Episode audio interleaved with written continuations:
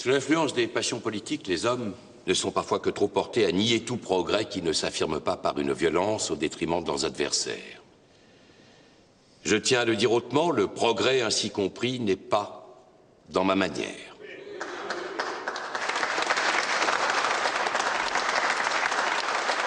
Dans ce pays où des millions de catholiques pratiquent leur religion, les uns par conviction réelle, d'autres par habitude, par tradition de famille, il était impossible d'envisager une séparation qu'ils ne puissent accepter. La réforme que nous allons voter laissera le champ libre à l'activité républicaine. Et pour qu'il en fût ainsi, il fallait que la séparation ne donnât pas le signal de lutte confessionnelle. Il fallait que la loi se montrât respectueuse de toutes les croyances et leur laissât la faculté de s'exprimer librement.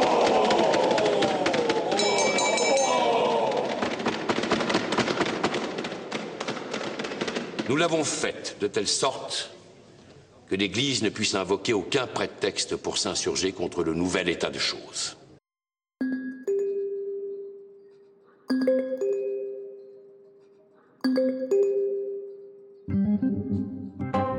Vous venez d'entendre un extrait du discours prononcé par Aristide Briand à l'Assemblée nationale le 22 mars 1905, qui présente le projet de loi pour la séparation de l'Église et de l'État. Discours toujours d'actualité aujourd'hui et qu'on ne relit que trop peu. Pour parler de la place des religions en Europe, en tant que jeune femme française, il me semblait important de parler de la place de la laïcité en France, un principe ô combien central dans notre pays. La laïcité est d'ailleurs le principe républicain le plus plébiscité par les Français, avant le suffrage universel et bien avant la liberté d'association ou la liberté syndicale, selon un sondage Ouest France. Alors forcément, quand j'interroge la place des religions en Europe, j'ai un biais. Et il ne s'agit pas de l'effacer, mais juste d'en avoir conscience. Quelle est la place de la laïcité en Europe?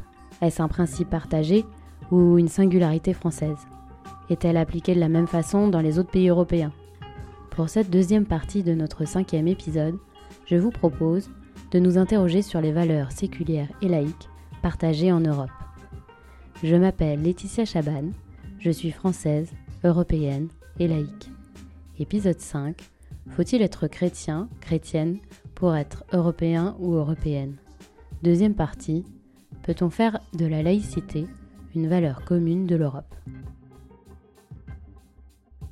Rimsara est française, méditerranéenne et européenne. Juriste et doctorante à l'Université de Toulouse-Capitole, elle termine sa thèse sur la liberté religieuse et les droits de l'homme et des libertés civiles en Europe et en Amérique du Nord. Quand on parle de laïcité, encore faut-il savoir de quoi il s'agit. Je lui ai donc demandé de nous faire une petite remise à niveau. Je commencerai par dire que le grand malheur de la laïcité en France, c'est d'être incomprise. Et cette incompréhension fait qu'on a les problèmes qu'on a aujourd'hui. Euh, pour reprendre l'expression d'un professeur de droit très connu dans le milieu, euh, Jean Rivero, euh, la laïcité, je cite, est un mot qui, je cite, sent la poudre. entendu, qui est explosif. Parce que depuis, bah, je préfère dire depuis toujours, en tout cas depuis euh, le procédé de désécularisation euh, politique, on a toujours eu ce rapport très explosif vis-à-vis de la religion en France, pour des raisons historiques. Euh, la laïcité, pour certains, c'est la pierre angulaire du pacte républicain. pour d'autres, c'est simplement une modalité d'organisation des relations entre l'État et religion. Et, pour d'autres, notamment Ferdinand Buisson, disait qu'en fait, euh, la, France était le pays le plus laïque euh, de l'Europe.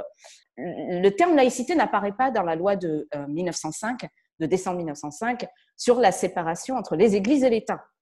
On parle de séparation. Et le contexte de l'adoption de cette loi, c'était pas le sentiment anti-religieux, contrairement à ce qu'on peut entendre aujourd'hui. Ce n'est pas vrai. c'était un sentiment anticlérical. C'était vraiment contre l'institution, pas contre le fait qu'il y ait euh, des, euh, y ait des chrétiens, d'accord? Mais on était dans un contexte de décléricalisation. C'était vraiment le clergé le problème. Voilà. Et pour poser les choses, la loi de 1905, en réalité, imposait un devoir, donc une séparation entre les églises et l'État. Autrement dit, l'État ne devait pas avoir d'influence sur le religieux et le religieux ne devait pas avoir d'influence sur l'État.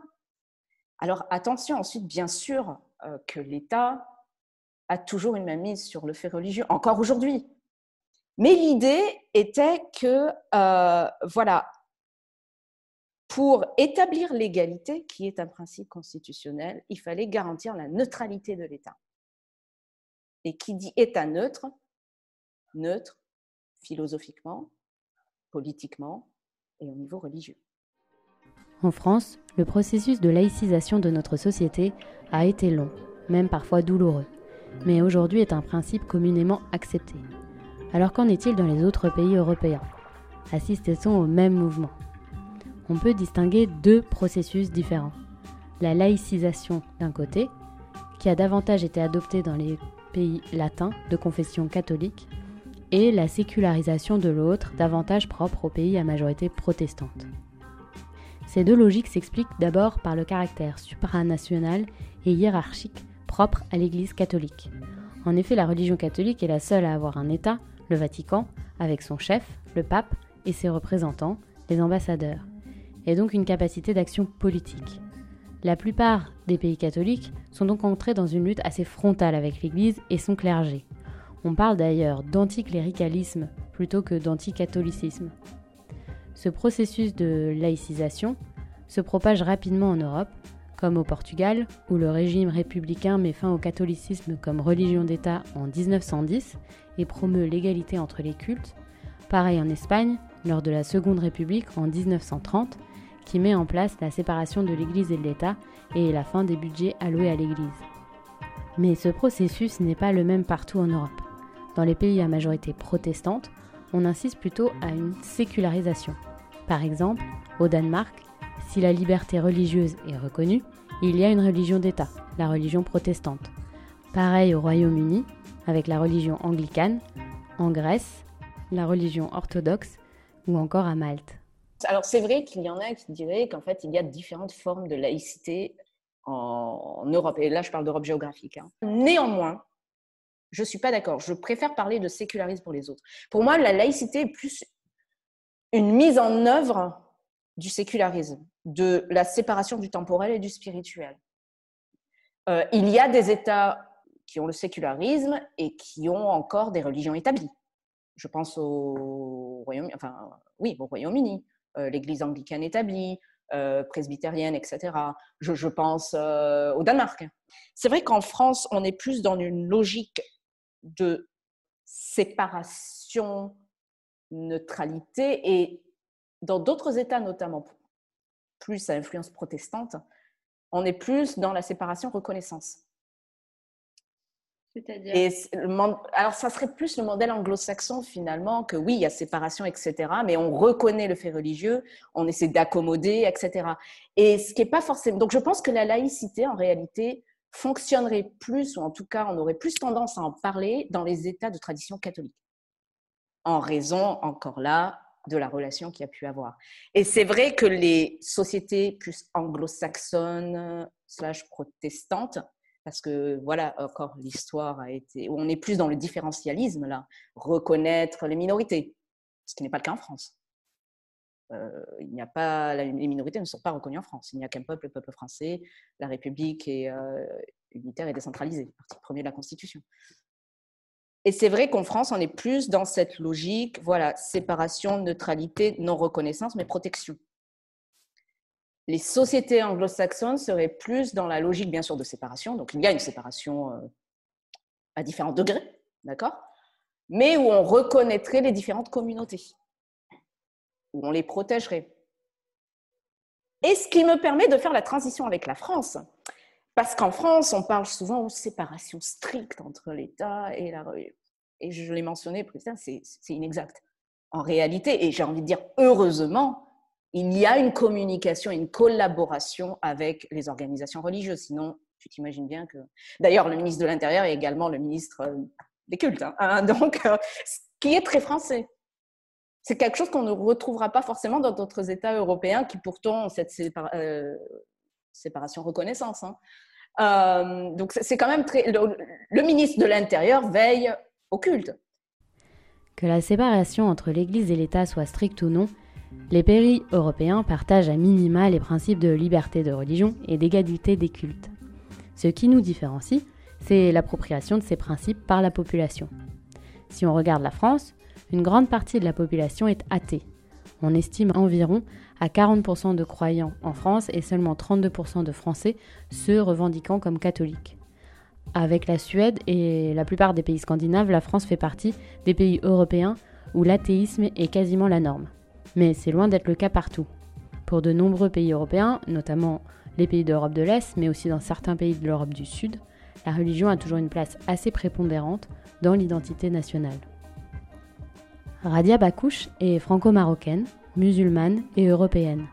Je suis allée la rencontrer en tant que présidente de l'association Coexister pour échanger sur cet enjeu de laïcité en France et en Europe, notamment quand, comme elle, on ne fait pas partie de la religion majoritaire.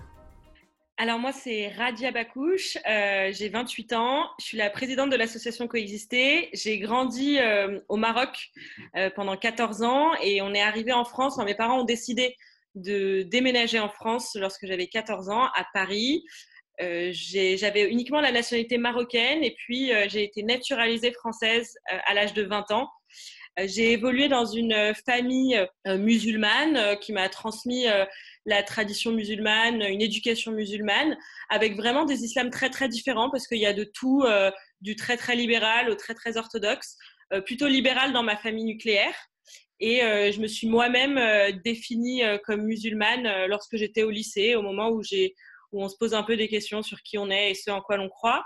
Pour moi, le, lien entre mon identité de conviction ou de religion et euh, mon identité européenne, elle est assez apaisée. Euh, je n'y vois pas de contradiction, j'y vois pas d'opposition, euh, j'y vois un enrichissement mutuel.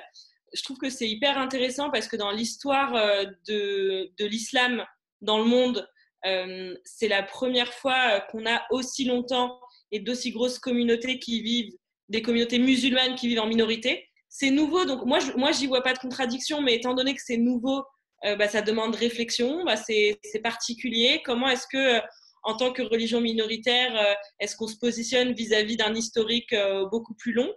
Moi, j'ai aucun problème à dire que ça fait partie longuement de l'histoire de la majorité des pays européens, la chrétienté, le christianisme, etc.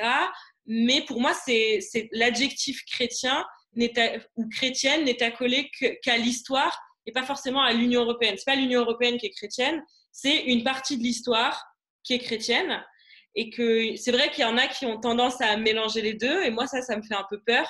Ça me fait un peu peur de d'accoler euh, une, une, identité qui, qui, change énormément, qui est mouvante, euh, qui, qui, change aussi selon les cultures, etc., à une, euh, une instance, une structure, une, une identité, enfin une, citoyenneté européenne. mais, mais par contre, ça ne fait que l'enrichir de, de l'accoler à l'histoire de l'Union européenne. Et de la même manière, il y a une histoire juive de l'Union européenne, il y a une histoire dans le christianisme, c'est pas que catholique, il y a une histoire protestante de l'Union européenne. Il y a une histoire de l'athéisme aussi, enfin, on a tendance à l'oublier, mais en termes de conviction, il y a une belle, il y a une belle histoire de l'athéisme avec euh, des, anciens pays soviétiques, des anciens pays communistes. Enfin, quelle place aussi euh, euh, ils donnent à la religion ou aux convictions aujourd'hui dans, leur pays. Et tout ça, toutes ces histoires de conviction, ça fait partie de l'Union européenne. Après, euh, je dirais qu'aujourd'hui, euh, si moi, j'y vois aucune contradiction et moi, je me sens bien dans toutes ces identités, et en tant qu'européenne et en tant que musulmane, euh, il y a quelque chose qui me fait peur, c'est l'insécurité culturelle dans laquelle certaines, certaines personnes populistes ou nationalistes se placent et quand ils, ils, tendent à voir comme étrangère une religion. Et ça, c'est ce qui pourrait m'amener à avoir un certain malaise, une certaine gêne, une certaine peur parfois. Euh, et pour moi, qui trahit complètement euh, l'idée de l'Union européenne au départ, euh, qui est vraiment l'unité dans la diversité et, clairement pas l'uniformisation parce qu'ils ont l'impression que c'est des divisions. Radia a cette conviction que la laïcité, dans son esprit de 1905, est une valeur fondamentale pour l'Europe. À travers Coexister, un mouvement de jeunesse et d'éducation populaire qui propose à des jeunes de différentes convictions religieuses ou spirituelles, chrétiens, juifs, musulmans, athées, de vivre une expérience positive de la diversité, elle cherche à participer à créer du dialogue entre religions et à faire comprendre ce principe de laïcité. L'association est déjà présente dans plusieurs pays européens comme l'Allemagne, la Belgique ou l'Angleterre et a vocation à continuer à se diffuser. Elle m'explique que pour chaque pays européen, ils ont dû apprendre à s'adapter aux différents systèmes de valeurs, de normes et d'éducation. Pour moi, le principe euh, de laïcité est le principe, s'il est appliqué dans l'esprit de la loi de 1905 et dans, son, et dans sa présence juridique euh, actuelle, enfin dans, sa, dans, dans, la loi actuelle, c'est le principe parfait pour euh, l'Union européenne. Parce que justement, je pense que je ne me sentirais pas aussi à l'aise euh, d'être et marocaine et française et musulmane et euh, européenne s'il n'y avait pas un principe qui garantissait le fait que d'avoir une conviction minoritaire ne fait pas de moi une citoyenne de second rang, fait vraiment de moi une citoyenne à part entière, totale, avec les exacts mêmes droits que des personnes qui ont soit une religion majoritaire, soit une religion dite historique euh, en Europe. Euh, et, la France gagnerait à justement regarder un peu à ce qui se passe ailleurs et à regarder un peu ce qui se passe dans l'Union européenne, en Europe et dans le monde. Euh, elle gagnerait à ça parce qu'on a tendance à oublier que 87% de la population mondiale est croyante. Euh, parce que nous, en France, on est un des, on est le, le, quasiment le pays le plus athée du monde. Et quand je parle d'athéisme, je parle d'athéisme choisi. Hein, je parle pas d'athéisme forcé comme en Chine, etc. Je parle d'athéisme choisi. On est le, plus gros pays athée euh, en termes de proportion euh, dans le monde.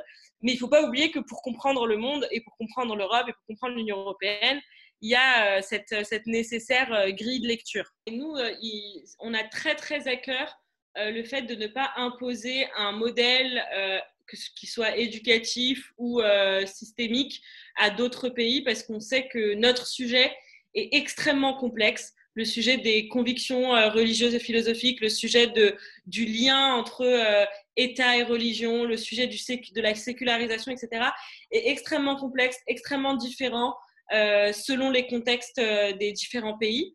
Donc, on a toujours fonctionné dans le développement européen avec des demandes des personnes des différents pays. Donc, ça va être des Allemands, des Belges ou des Anglais, en l'occurrence, puisque c'était à Londres, qui nous contactent et qui disent voilà, on a envie d'appliquer euh, votre méthode. Euh, est-ce que vous pouvez nous envoyer tous les documents? Est-ce que vous pouvez venir nous former? Et ensuite, nous, on l'appliquera.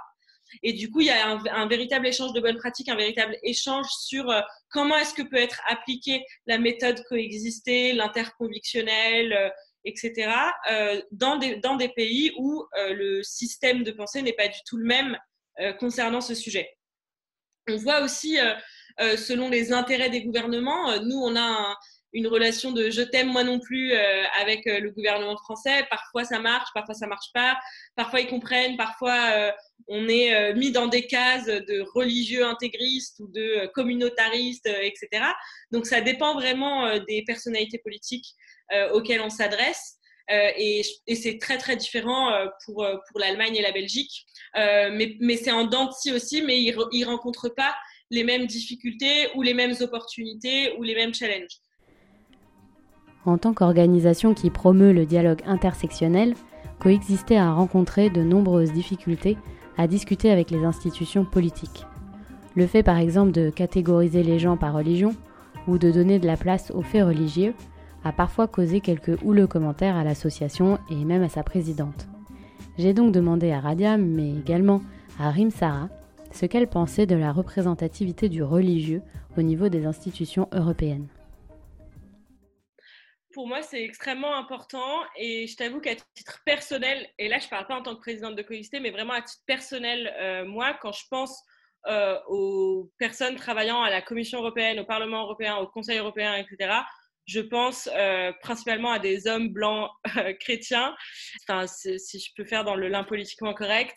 et je ne pense pas du tout à des personnes qui me ressemblent. C'est quelque chose qui me, qui me paraît très, très éloigné, très, très vieux, très, très bureaucratique.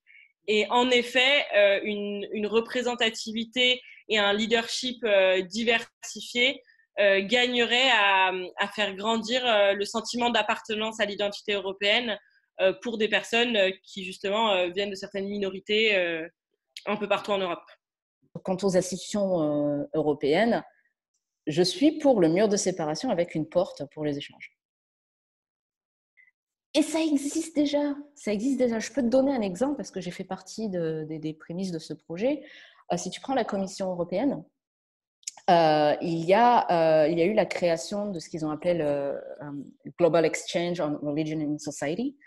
Donc, si tu veux, l'Union européenne, enfin via la, Commission, a voulu enfin, explorer un peu les modèles qu'il peut avoir justement pour inclure la religion dans le dialogue, euh, dans, le dialogue au niveau euh, européen. Voilà, d'avoir les acteurs religieux, d'avoir les acteurs politiques, les acteurs euh, non religieux également, et voir comment ce dialogue. Donc ça existe déjà. Et heureusement que ça existe. Même parfois dans certaines commissions, on, invite certains représentants religieux, non religieux, certains, je sais pas moi, oui, certains représentants de certaines institutions à venir donner leur avis quand il y a des, rapports qui doivent être rendus, etc. Et c'est comme ça que ça devrait fonctionner, parce que là encore, il ne s'agit pas d'éradiquer la religion, ça, fait partie de la société. Ce sont des acteurs. Et justement, les exclure, pour moi, serait dangereux, parce que dans ces cas-là, on se retrouve avec deux mondes parallèles, impossibilité de discuter, c'est là que les problèmes commencent. Mais là encore, tout en gardant l'idée de neutralité, c'est-à-dire que, voilà, de façon rationnelle, on va essayer de rassembler tous les éléments qu'on peut avoir pour essayer d'aboutir à quelque chose qui fera en sorte de préserver euh, le, vivre ensemble euh, et, la société. Et c'est vrai que ce projet-là euh, visait en fait à responsabiliser un peu ceux qui travaillent pour un changement positif, pour l'inclusion finalement sociale dans un, dans un environnement religieux diversifié. Donc ça existe déjà, heureusement, et, et c'est ça l'Europe finalement. Olivier Roy, dans son essai L'Europe est-elle chrétienne? reprend la formule fameuse de Marcel Gaucher Le christianisme est la religion de la sortie de la religion. Et il ajoute Alors la culture européenne dominante est un christianisme sécularisé. Si on repense au débat très tendu autour de la mention des racines chrétiennes de l'Europe en 2004, on peut se dire que le processus de laïcisation ou de sécularisation en Europe n'est pas tout à fait terminé. D'ailleurs, on insiste encore à des décisions comme en avril 2018 où le ministre de l'Intérieur de Bavière a décidé de rendre obligatoire la présence de crucifix dans les bâtiments publics comme l'expression, je cite, du caractère historique et culturel de la Bavière. Alors évidemment aucune référence aux valeurs chrétiennes, certes, mais un rappel de l'identité catholique propre à l'identité de la Bavière. Élevée dans la religion catholique depuis que je suis petite, je n'avais jamais questionné la place de cette religion dans mon identité. Et puis j'ai rencontré Lina, sino-belge, née à Louvain-la-Neuve, de parents chinois, qui ont immigré en Europe à la fin des années 80. Lina a mis longtemps avant de se sentir pleinement belge et européenne. Une anecdote qu'elle me raconte me marque particulièrement. Je pense que plus jeune, il y avait cette, et cette quête spirituelle et en même temps cette quête d'identité. Euh, et, appartenir à, la communauté catholique de là où j'ai grandi, c'était appartenir à la majorité, quoi. C'était appartenir à, la norme, en fait. Euh, c'était ressembler aux autres, c'était ressembler aux autres enfants de mon quartier. Euh, donc voilà, c'était pour appartenir, en fait. En me racontant cette histoire, Lina avait mis le doigt sur une des questions que je me posais déjà. Dans quelle mesure mon éducation catholique a-t-elle été un accélérateur dans mon intégration à la culture européenne? Et en l'écoutant, je me suis dit que cette part avait sûrement été plus importante que ce que je n'avais pu imaginer. Dans cette quête euh, un peu d'identité et d'avoir besoin d'un sentiment d'appartenance, j'avais besoin d'appartenir à une communauté, à une famille, euh, étant donné qu'en plus ma famille, elle était en Chine. C'est vrai que du coup, euh, la communauté catholique, pour moi, ça a été vraiment une, comme, une, comme une communauté d'accueil, ouais, avec un, rapport presque familial. Et, c'est marrant parce que du coup, bah, j'étais hyper croyante quand j'étais petite mais toute seule, enfin vraiment. Et, mon, et mon, parrain, il m'a un peu guidée là-dessus, mais il, on enfin, il m'en parle encore maintenant. Il me dit Ouais, en fait, euh, quand tu avais 4 ans, tu es venu me voir et tu m'as demandé que je te baptise. et euh, du coup, il m'a dit Mais moi, j'étais hyper mal à l'aise parce que j'avais pas envie que tes parents pensent que euh, j'étais en train d'évangéliser ou quoi que ce soit, que c'était à cause de moi. Et donc, je t'ai dit Ok, bah, si tu veux vraiment, bah, tu vas attendre un peu. quoi. Et du coup, je me suis fait baptiser à 6 ans à la messe de Pâques. Je me souviens trop bien dans, dans l'église, une des églises de, de Louvain-la-Neuve. Et c'est marrant parce que j'étais vraiment toute seule dans mon délire, quoi. Parce que personne d'autre euh, croyait en Dieu, on parlait pas de Dieu à la maison. Euh, et du coup, moi, j'étais là, je me souviens en train de dire à ma mère, bon, maintenant, avant de manger, il faut qu'on prie. Et en fait, ma mère est, hyper. L'avantage, je pense, de mes parents, c'est qu'ils ont ils étaient très ouverts d'esprit. Quoi. Ils n'avaient pas d'a priori. Et ils disaient Bon, bah, si ça te fait plaisir, euh, vas-y, on prie. Euh, euh, voilà. Et moi, je voulais aller à la messe tous les samedis matin, dimanche matin. Et j'allais avec les voisins du quartier. Et voilà. Quoi. Ma mère, elle, elle y participait nécessairement. Elle venait de temps en temps en messe de Noël parce qu'elle parce qu'elle aimait bien les chants et tout.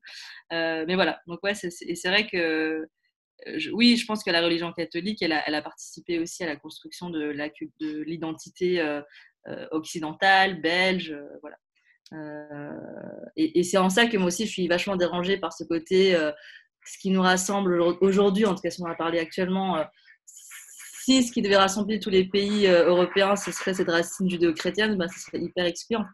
déjà, s'il n'y a qu'un prisme, euh, et puis après, aujourd'hui, bah, comme je disais, le paysage actuel, il est tellement euh, différent, euh, tellement d'immigration de, partout. L'Europe aussi, elle doit clairement accepter son, histoire coloniale et, faire la paix avec ça. Donc ça veut dire aussi que les gens puissent faire la paix avec l'histoire coloniale. Et je pense que tant qu'il n'y a pas une vraie euh, honnêteté intellectuelle et qu'on met, on met la mauvaise foi de côté ou euh, la peur, tout ça sur euh, cette histoire coloniale, il y aura encore beaucoup d'enfants issus de cette histoire-là qui auront du mal à faire la paix et à se sentir européens complètement. Quoi. En tant que Belge, Lina trouve le principe de laïcité très français et est assez perplexe sur sa légitimité, comme beaucoup d'autres Européens d'ailleurs que j'ai pu interroger sur le sujet. Elle trouve que la laïcité tend à invisibiliser les religions en général et d'autant plus les religions minoritaires.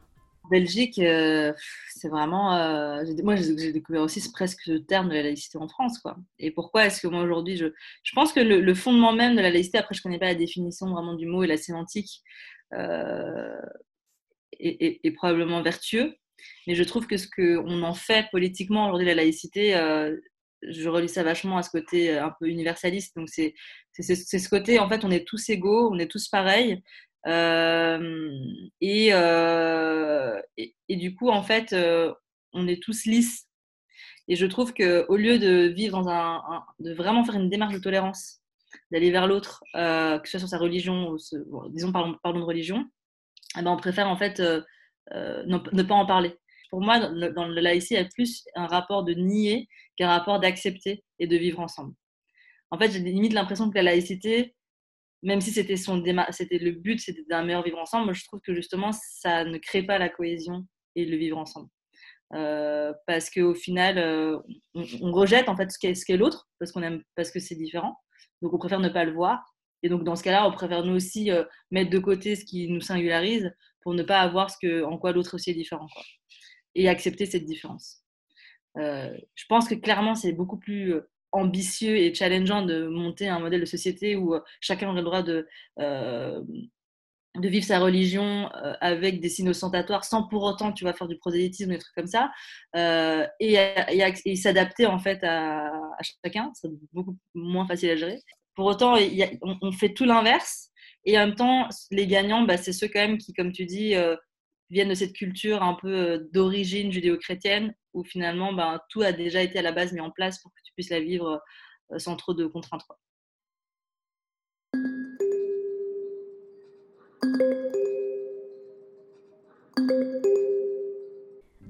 Débat sur le voile en France et en Allemagne, manif pour tous, débat sur la circoncision au Danemark, peur de la montée de l'islam, débat sur le droit au blasphème, regain de l'antisémitisme, si l'Europe est sécularisée dans sa majorité, la place des religions dans la société revient régulièrement à la une des médias.